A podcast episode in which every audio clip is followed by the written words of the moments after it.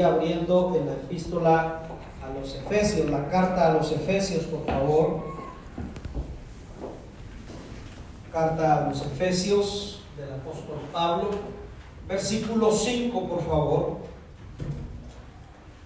Efesios es versículo, perdón, capítulo 5, verso 15, por favor.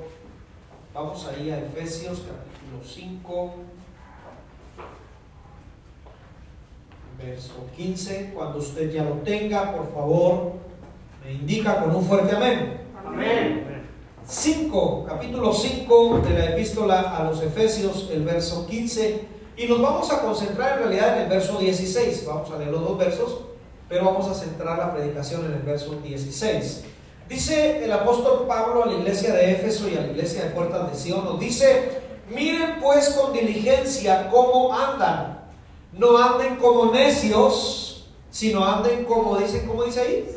Como sabios. Aprovechando bien el tiempo, porque los días son malos. Lea ese verso conmigo, el puro 16. Aprovechando bien el tiempo, porque los días Son malos. son malos. Tome su lugar, por favor, unos minutos solamente.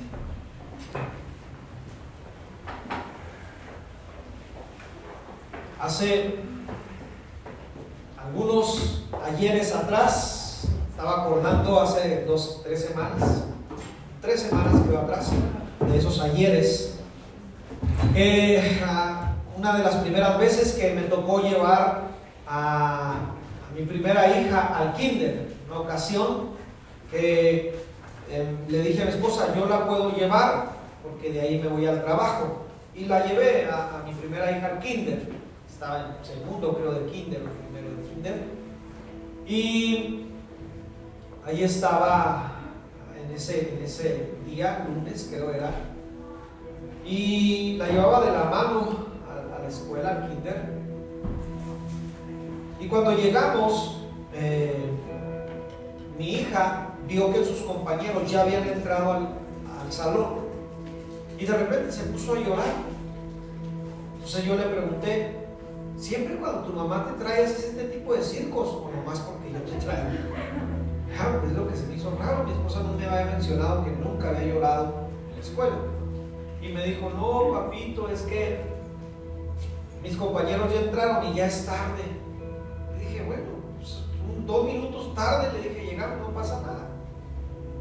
Y me estaba acordando de ese episodio porque hace tres semanas, para ser exactos, la estaba llevando a hacer unas preguntas a sus maestros, pero de la universidad.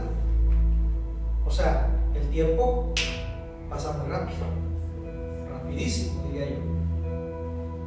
Luego, hablando de este mismo tema, me encontré en la casa de mi suegra una fotografía, una fotografía de mi esposa y de mí, en un 14 de febrero. Precisamente, le tomé foto, no la pasé las pantallas se me olvidó preguntarle a mi esposa si quería, si le parecía bien que la pasara. Le voy a decir por qué. Porque cuando uno ve fotos de ese tiempo y uno dice, ¿en serio así me vestía yo? ¿Sí le ha pasado eso? Así me peinaba. Y entonces, e- e- esa foto fue un 14 de febrero de no sé qué año, hermano. Ya se me olvidó el año.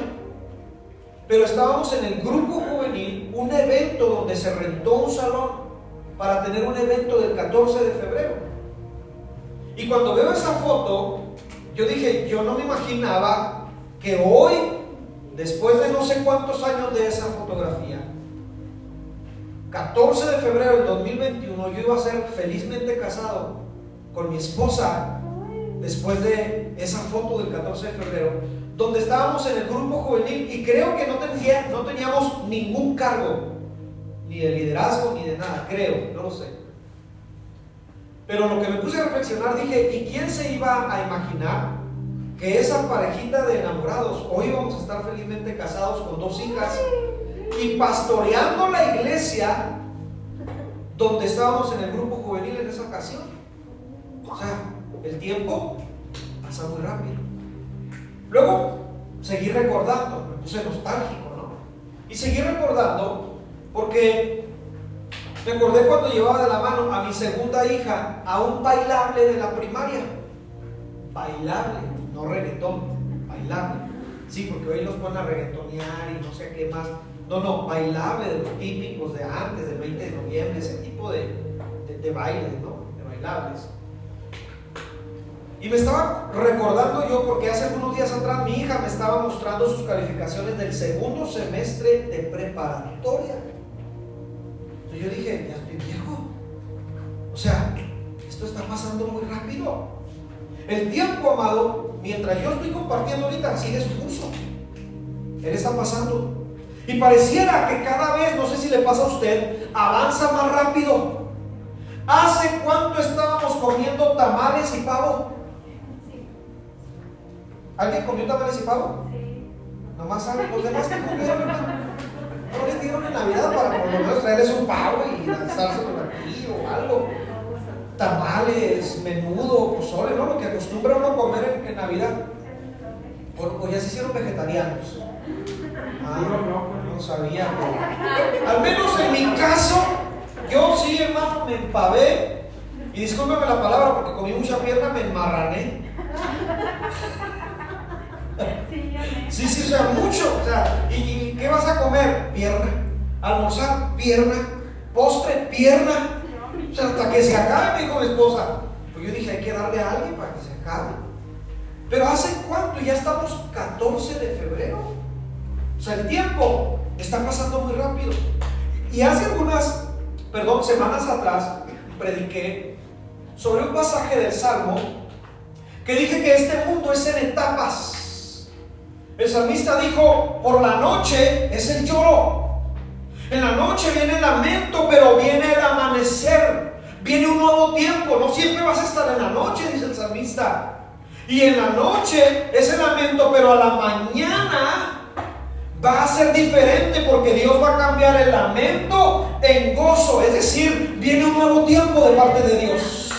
Es decir, amado, hace algunos meses atrás yo estaba predicando en este lugar unas semanas, quiero decir atrás. Estaba yo predicando en este lugar por medio de un aparatito y tú desde tu casa. Y nos habían dicho, no salgan. Hoy es una nueva etapa donde nos ha dicho, ahora sí pueden estar juntos. Y yo me alegro por estar los hermanos juntos, en armonía. Cuando se alegran, dígame amén. Ahora lo que voy a decir lo voy a decir con mucho respeto. Porque ¿qué diésemos varios de los que estamos aquí? Lo voy a decir con mucho temor y respeto. ¿Qué diésemos los que estamos aquí? Porque nos dieran cinco minutos con nuestro ser que hace algunos meses murió. ¿Qué diéramos? ¿Qué dieras tú? ¿Qué dieras tú porque Dios te dijera, si se pudiese, te doy cinco minutos más con tu ser que, murió hace algunos meses o, o años atrás? ¿Qué harías tú? Oh, hermano, imagina abrazarlo, besarlo, es decirle cuánto te quiero. ¿Sabes qué? Tuviste la oportunidad. Pero esa etapa se terminó. ¿Te fijas cómo este mundo está cambiando constantemente? Los tiempos van pasando. Y si no aprovechaste las etapas pasadas, amado, lo siento mucho. Tuviste el tiempo de hacerlo. Y sé que hoy los apretones de mano, los besos, los abrazos, Debemos evitarlos, dicen, por nuestro bien. Mas ¿sabes qué? Se va a acabar también esa etapa. Antes, tal vez alguien decía, me voy rápido para no saludar a alguien cuando se acabe el culto. Y ahora, ciertamente nos tenemos que saludar de lejos.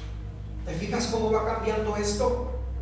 Y volveremos a hacerlo. Sé que volveremos a apretarnos las manos y abrazarnos y a decirnos cuánto nos queremos los unos a los otros.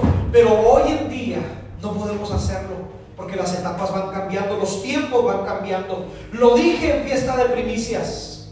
Teníamos 10 años, creo, realizando la fiesta de primicias, donde todos nos amontonábamos, ¿lo recuerdas? Donde venían los sugieres y le decían a la pastora, pastora, ya no hayamos dónde poner a la gente. Y le decía a mi esposa, pues metan bancas, sillas, atrás, afuera, adelante. Hasta había hermanos en el baño escuchando la predicación.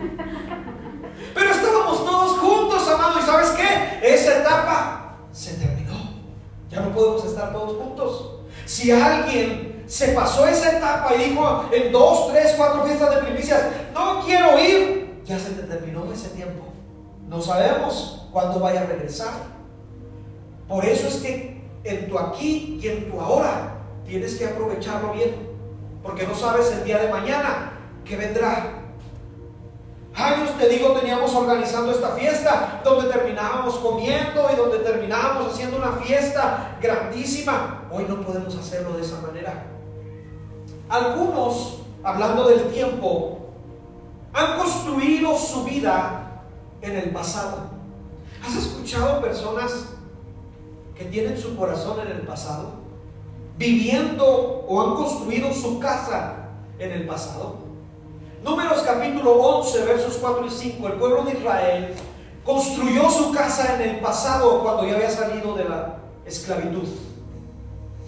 Dice la escritura, y la gente extranjera que se mezcló con ellos, con el pueblo de Israel, tuvo un vivo deseo y los hijos de Israel también volvieron a llorar y dijeron, oh Moisés, ¿quién nos diera a comer lo que comíamos en Egipto? Se estaban quedando en el pasado.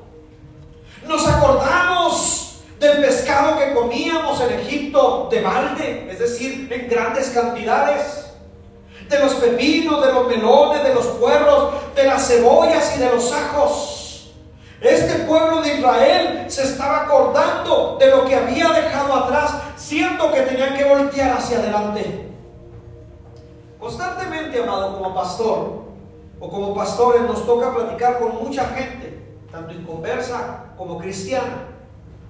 Y en muchas de las ocasiones, cuando platicamos con muchos cristianos, la gente empieza, cuando nos platica o empieza a platicar, nos dice, oh, pastor, no, hombre, yo recuerdo cómo Dios me usaba antes.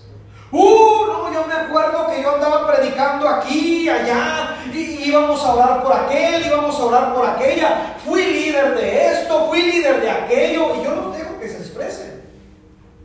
Y no, hombre, pastor, fíjese que la iglesia antes la y se acuerdan de las glorias pasadas. Y cuando ya terminan de platicarme, les digo, ¿y hoy? ¿Qué haces hoy? Y entonces una serie de pretextos empiezan a salir de su boca. No, es que ya estoy muy grande. No, es que mi tiempo ya se terminó. No, es que la iglesia ya no es lo mismo. Y una serie de pretextos, porque es gente que construyó su casa en las glorias. Hay gente que se quedó a vivir en el pasado. Lo he dicho muchas veces. El pueblo de Israel nos muestra la vida de casi cualquier cristiano. Porque el pueblo de Israel estuvo en esclavitud, donde la vida era sin sentido, amado, donde no había, donde había quien les dijera qué comer y qué no comer. Dicen algunos teólogos que la lista que le dan a Moisés, el pescado, la carne, los ajos, las cebollas, esa lista, dicen algunos teólogos, en su momento dado sí les dieron de comer carne y pescado, pero muy pocas veces. Los teólogos dicen la mayoría de las veces les daban caldos de ajos y cebollas. ¿Por qué? Porque así los iban a mantener fuertes a la hora de trabajar. Por lo tanto, les dijeron, en este tiempo que ellos están alegando que, que se acuerdan de las, del pescado, de la carne, de esto, del otro. En realidad estaban construyendo su vida en el pasado, en la esclavitud. ¿Sabes? Tú y yo también éramos esclavos del pecado. Tú y yo antes estábamos muertos, dice la Biblia, en nuestros delitos y pecados. Pablo los Romanos en su capítulo 6 dice, todos habíamos pecado y estábamos fuera de la gloria de Dios. Pero entonces vino Cristo a darnos libertad. Y en el caso de los israelitas, vino Moisés a darle libertad a los israelitas. La esclavitud, amado, no era agradable, nada agradable. Pero esa etapa se terminó. La esclavitud para los judíos y para nuestra vida no era para siempre.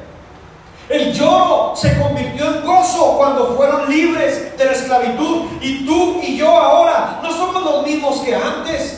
Hemos sido rescatados de las mismas garras del infierno y del pecado, pero ahora somos libres en Cristo Jesús. ¿Cuántos somos libres? Díganme amén. ¿Cuántos le pueden aplaudir y decir gracias, Cristo, por la libertad que me ha dado?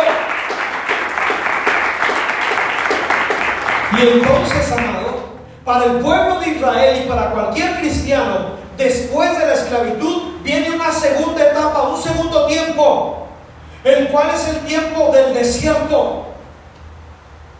Fíjate bien que Dios no nos envía a la playa o a otro lugar, nos envía al desierto. Y yo lo he dicho muchas veces y lo voy a repetir muchas veces más. El desierto para el cristiano no es malo. Al contrario, es donde aprendes a confiar en la palabra y en las promesas de nuestro Dios. Es donde no hay nada, pero andas por fe, no por vista. Es donde caminas y dependes que Dios envíe su maná del cielo, que envíe sus promesas, que envíe su palabra. Pero ahí en el desierto es tratado tu carácter y mi carácter. Es cuando Dios quiere cambiar nuestra mentalidad. La mentalidad de los judíos era depender que les dieran los egipcios comida, de que les dieran trabajo, de que no tuvieran una casa o algo propio. Pero ahora tenía que ser cambiada la mentalidad. Y cuando están en la etapa del desierto, estos fallan. ¿Por qué? Porque hay gente que cuando le aprietan las tuercas, saca lo que hay en su corazón. ¿Te has fijado de gente que tú dices, ay, mira, qué bonita la hermana, pero normalmente depresión? Y dices, ay, yo no la conocí así, en este tiempo de pandemia, mucha gente se dio a conocer sola en el Facebook, ¿te fijaste? Aquí estoy solo, los hermanos me dejaron solo. Saca lo que hay en su corazón realmente, lo que les interesaba en su corazón. Por eso es que Dios le dijo a, Moisés en Deuteronomio, los llevé por el desierto para ver qué había en su corazón. Y en el corazón de esto, ¿sabes qué había? El pasado. Allá me quiero quedar. Hay gente en su presente, en su aquí, en su ahora, que vive en su pasado. No, es que usted no sabe lo que me hicieron. No, es que usted no sabe cómo me trataron. Ya no vivas en el pasado. En el desierto que Dios nos mete es para tratar con el carácter y comencemos a confiar en sus promesas. Eso fue lo que no entendieron el pueblo de Israel. Jesús se lo dijo en el Nuevo Testamento, el maná, en el, en el Evangelio de Juan, le dijo, el maná que cayó sobre los padres era yo. Era la palabra viva, era lo que necesitaban ellos. Amado, en el desierto la gente necesita la palabra de Jehová. Por eso, un recién convertido, cuando empieza sus primeros pasos, lo primero que tenemos que hacer la iglesia es enseñarle la palabra de Jehová. Es lo primero, amado. No videos de YouTube, no. Qué bueno que hay videos buenos y que nos enseñan muchas cosas, pero eso no es lo esencial. Lo esencial necesitan la palabra de Dios que nos da vida. Y para un recién convertido, para que sus huesos, para que sus nervios, sus piernas en Cristo comiencen a tomar firmeza, ocupan la palabra de Jehová, no ideas humanas. La palabra nos da vida. Lo que descendía todos los días en el pueblo judío era el maná, era la palabra viva de Jehová. El Jehová les estaba diciendo, es mi maná, es mi promesa. Mi promesa es que yo lo voy a sostener en medio del desierto. Pueblo de Israel, el desierto no es para siempre. Fíjate que vos son etapas. Jesús mismo nos muestra su vida en el desierto. ¿Lo puedes ver en los evangelios en el desierto? Está en el desierto y es tentado y te usa. La palabra, escrito está. Una vez, dos veces, escrito está. Tres veces, escrito está. Amado, cuando estés pasando por un desierto, no ocupas que nos compadezcamos de ti o que lloremos todos juntos. Lo que ocupas es las promesas vivas de Jehová en tu corazón. Dicen algunos teólogos de hoy en día que algo que les falta a las nuevas generaciones y lo digo con mucho respeto a nuestros jóvenes. Dicen, dicen los teólogos, las generaciones nuevas son muy creativas. Ponlos a hacer un evento y te lo organizan de una manera sensacional. Dicen los teólogos, las generaciones nuevas, sus cultos son muy diferentes a nuestros cultos cuando veníamos a los grupos juveniles. Luego dicen que las nuevas generaciones tienen mejores herramientas que nosotros. Ven las herramientas que tenemos hoy en día. Pero dicen los teólogos, lo que les falta a las nuevas generaciones Ahora tú preguntarás, ¿y esas herramientas y ese lujo y eso que se maneja hoy es malo? No, no es malo, podemos usarlo. Pero eso no es lo vital para nuestros jóvenes y adolescentes. Lo vital es la palabra de Jehová sobre sus vidas. Es lo que les va a traer vida a sus corazones. Por lo tanto, yo doy gracias públicamente por nuestros pastores juveniles cuando me muestran lo que les están dando a los jóvenes, amados les están dando la palabra, los llevan a la palabra, porque sabemos que la palabra es la que nos va a guiar. La palabra nos va a atesorar nuestro corazón y hacer caminar en medio de este mundo en oscuridad. El maná es diario, su palabra es vida para nosotros. Por eso Moisés les dijo al pueblo de Israel, el maná de hoy no lo puedes usar mañana, es para hoy. Hay gente que dice, pues yo me acuerdo que dice en la Biblia, no, ¿qué leíste hoy? Qué bueno que te acuerdes lo que dice la Biblia en el pasaje que leíste el año pasado y que Dios te habló. Pero eso es una gloria pasada. Dios tiene una nueva palabra hoy para tu vida, en tu aquí y en tu ahora. Ahora existen personas, lo mencioné hace un momento, que están viviendo en su pasado es que tú me hiciste. ¿Te acuerdas? ¿Te acuerdas que era precisamente mi amor 14 de febrero y no me llevaste la serenata? ¿Te acuerdas cuando me engañaste con aquel cherote? Ya no te ha engañado. Déjalo ya. Vive tú aquí, tú ahora, porque te estás perdiendo los abrazos y las risas del presente por estar recordando el pasado. Ahora yo quiero dejar una pregunta en el aire. Después la vamos a contestar, obviamente. Pastor, ¿cómo me deshago de mi pasado? Porque precisamente es muy pesado. La carga del pasado es muy pesada. ¿Cómo me deshago de él? Otros, ahorita vamos a contestar esa pregunta, otros viven angustiados por el futuro. ¿Los has visto? ¿Y qué va a pasar? Me irán a vacunar, la pensión irá a llegar, AMLO nos escogerá primero los de nuestra edad, la ayuda de AMLO llegará en este tiempo. La gente está preocupada.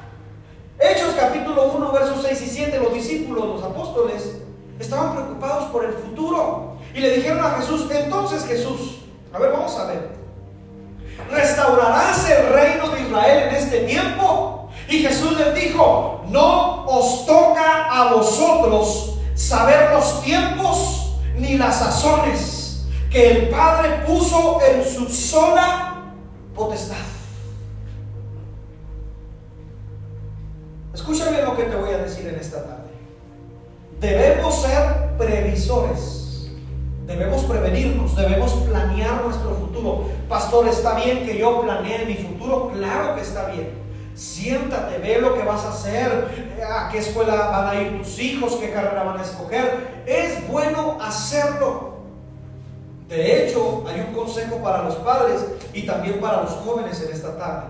Para los papás, Oren por las esposas y los esposos de sus hijos. ¿Desde cuándo? Desde ya. Pero está muy chiquito, pastor, desde una vez. Yo desde que nacieron mis hijas estoy bendiciendo a los hombres de Dios que las van a tomar como mujeres.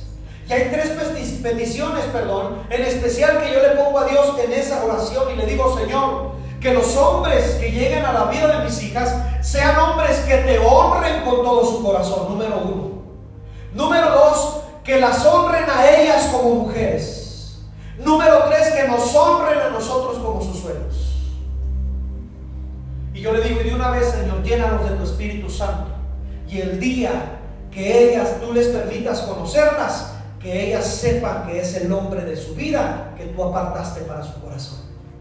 Ora por tus hijos, ora por ellos, bendícelos de una vez para su futuro. Jóvenes que están aquí, Oren por la persona que llegará.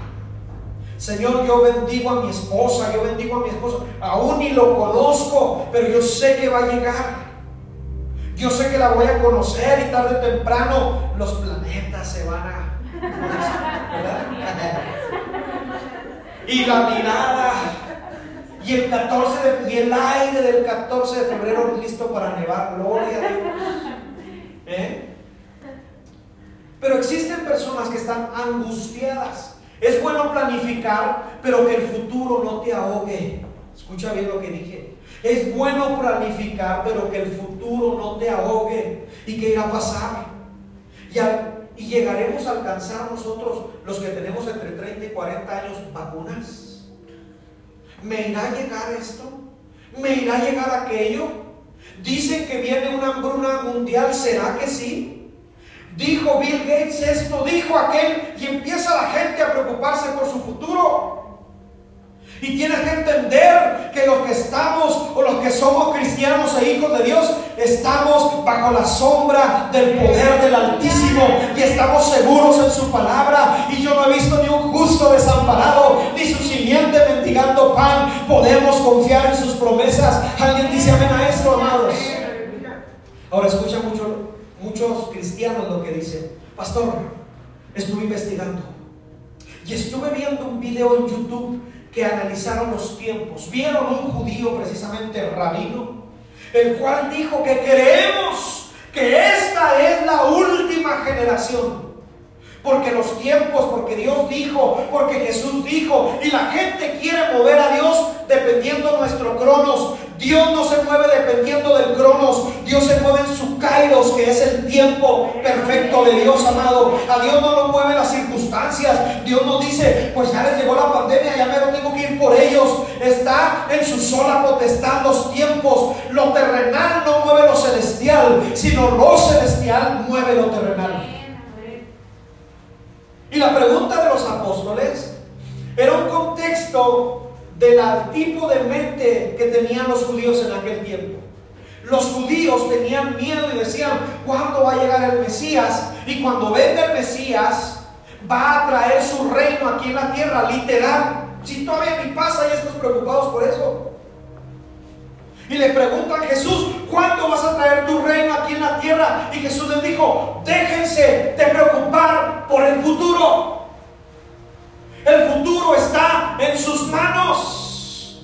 Podemos ayunar, amados, sí. Podemos orar también, ser pacientes. Pero Jesús es claro en la expresión y dice, los tiempos, los kairos de Dios son perfectos.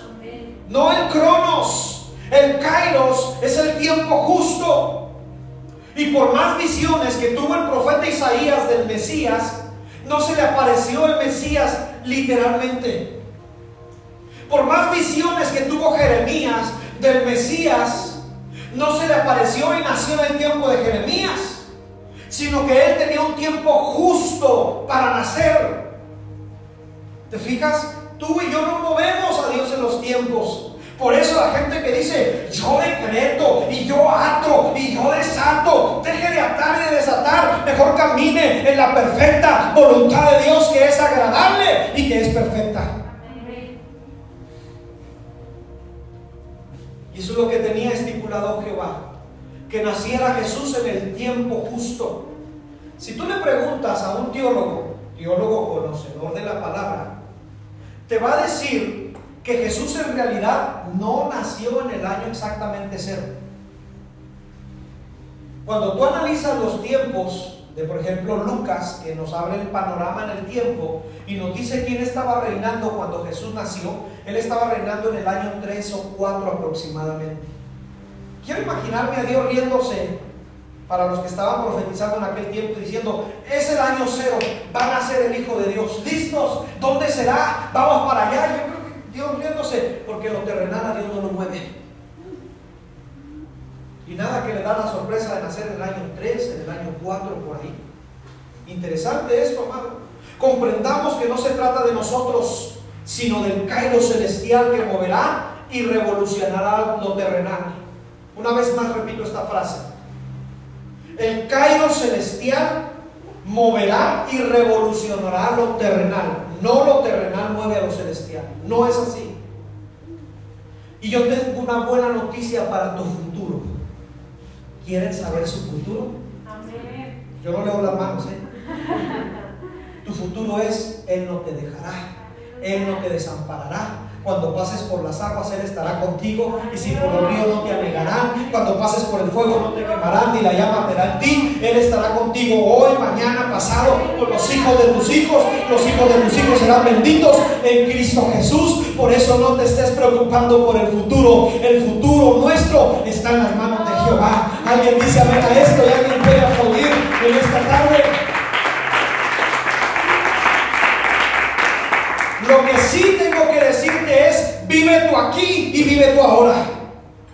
Hechos capítulo 1, versos 7 y 8. Jesús les dijo, no les toca a ustedes saber los tiempos y las sazones que el Padre puso en su sola potestad, pero les dice, verso 8 del capítulo 1 de Hechos, pero para este tiempo recibirán poder, pero recibiréis poder cuando haya venido sobre vosotros el Espíritu Santo. No se estén preocupando por el futuro. Yo lo que quiero es que se preocupen por el presente, que vivan su presente. Tu presente es, serás lleno del Espíritu Santo y me serás testigo en Jerusalén, en Judea, en Samaria y hasta lo último de la tierra.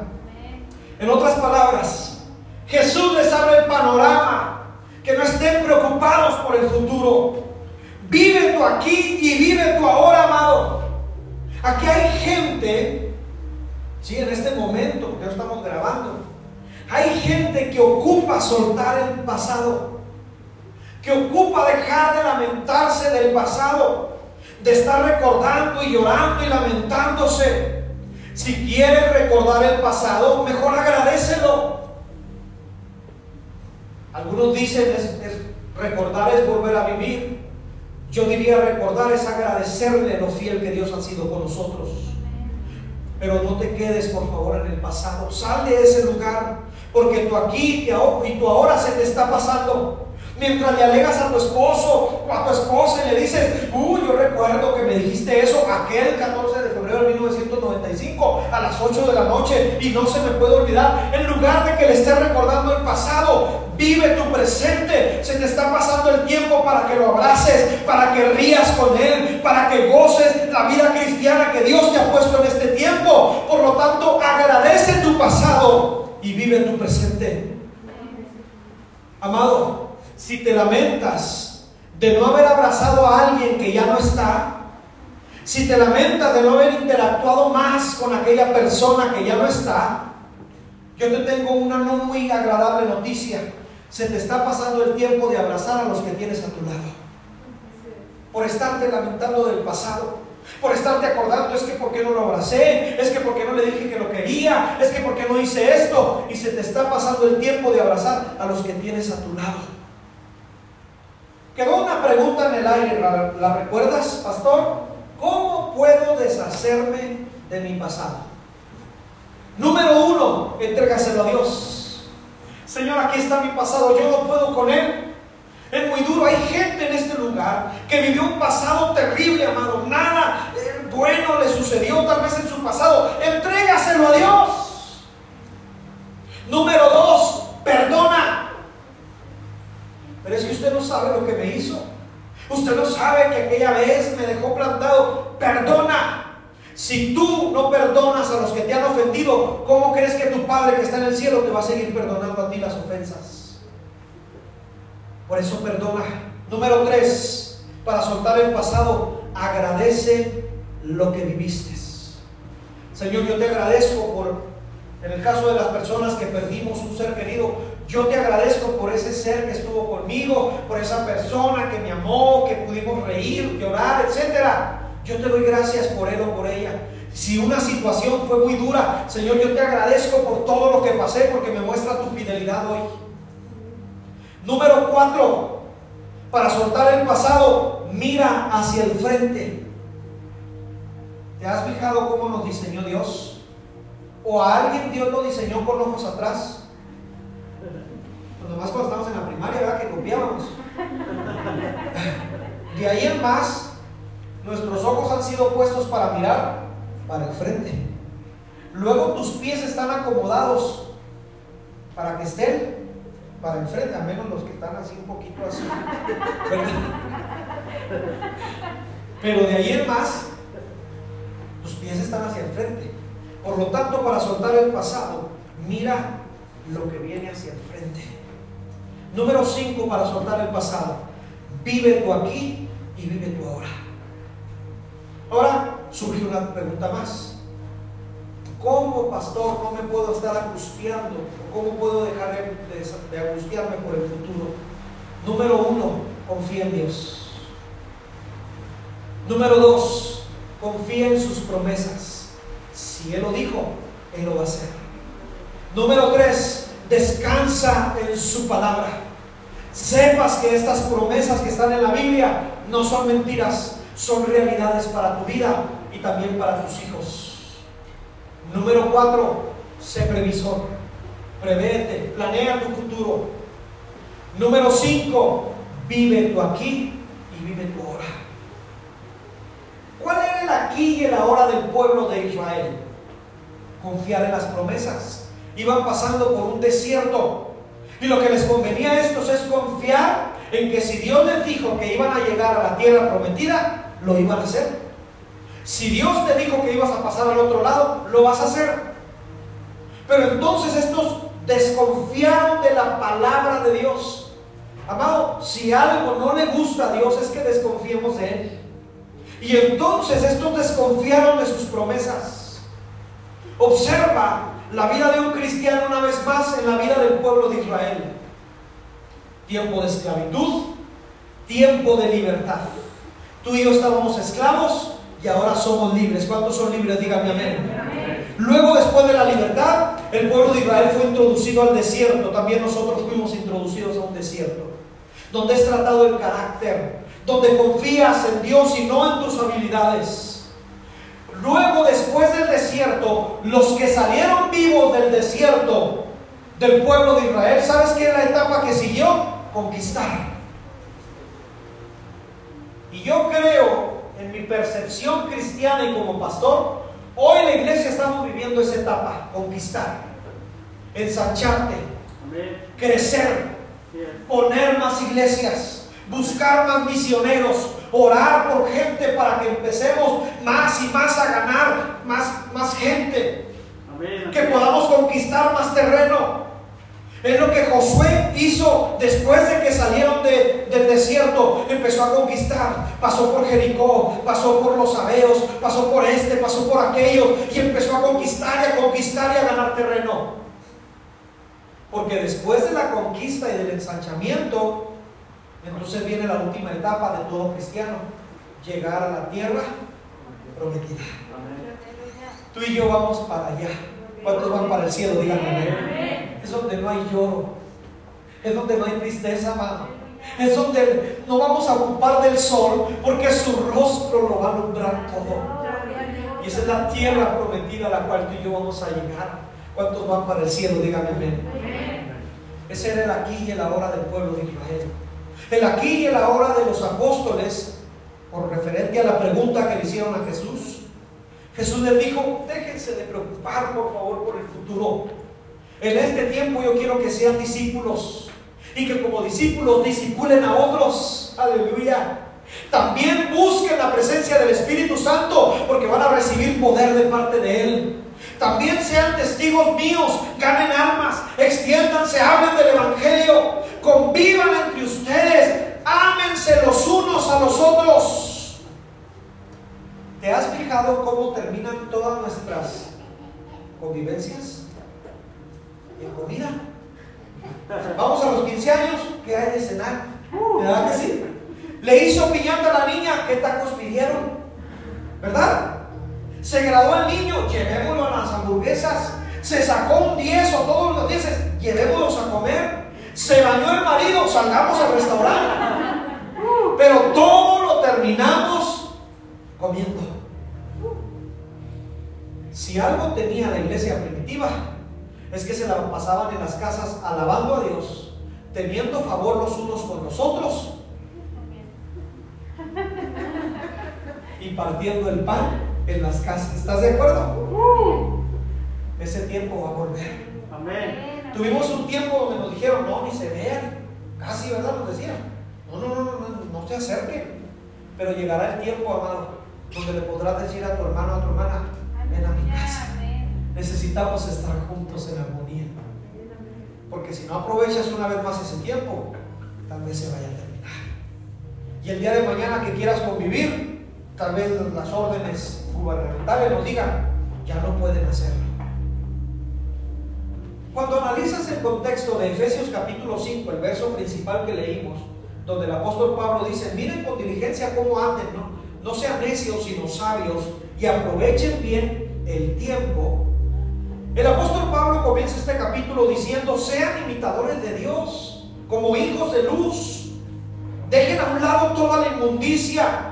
Los que están dormidos, despiértense porque la luz de Cristo los va a alumbrar. Y más adelante del verso, del verso que leímos, el apóstol Pablo les dice, vivan su aquí y su ahora diciéndole a los esposos, amen a sus esposas. O sea, no les estén recordando, no, pues es que como tú en aquel 14, no le estén recordando ya. El apóstol Pablo dice, ámalas y trátalas con delicadez, como un vaso más frágil. Ahora yo quiero preguntarme, hermana dama, si lo pellizca a su esposo, no importa.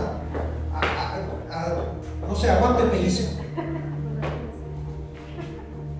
Hay esposas aquí que sus esposos las tratan con delicadez. Amén. Tres. Las demás, jóvenes, ahorita se salen para tener una conferencia el 14 de febrero. Le ocupamos tener una plática con los esposos. Dice la Biblia, trátala con delicadez. Cuídala. A las esposas les dice, honren a sus esposos, bendígalos, vive tú aquí, vive tú ahora. Sácala, no seas como. Otra vez. Sí, porque yo sé que a las hermanas les gustó esta palabra. Hasta me van a decir, repítala, pero en lenguas. Aleluya. No seas como, hermano, sácala. Por lo menos al patio a comer, pero sácala. Esposas, honren a su marido y respétenlo, dice el apóstol Pablo. Vive tú aquí, tú ahora, no le estés recordando el pasado. Y luego les dice a los hijos, hijos, honren a sus padres.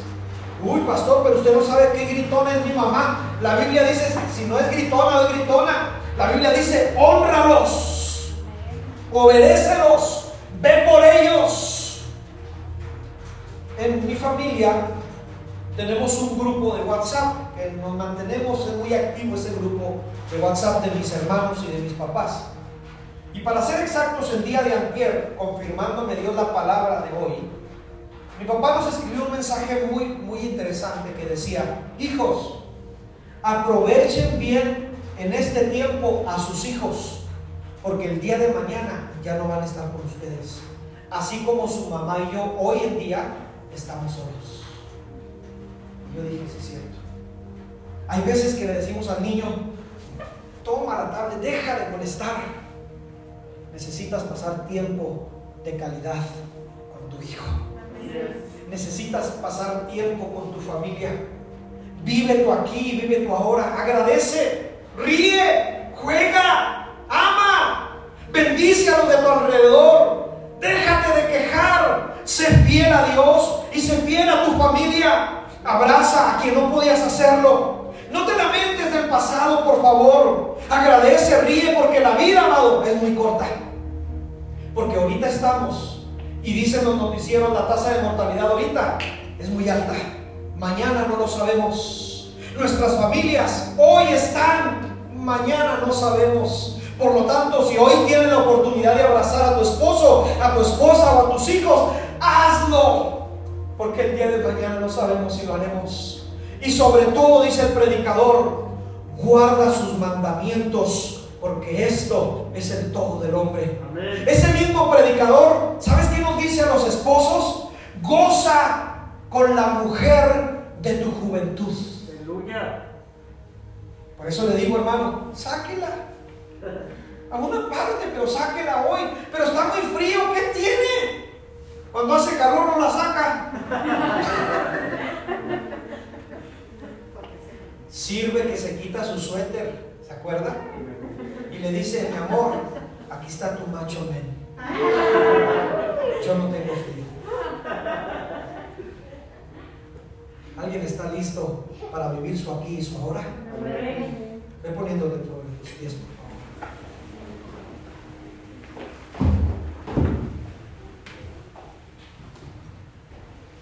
quiero pedirte un favor, quiero pedirte por favor que si cierras un momento tus ojos.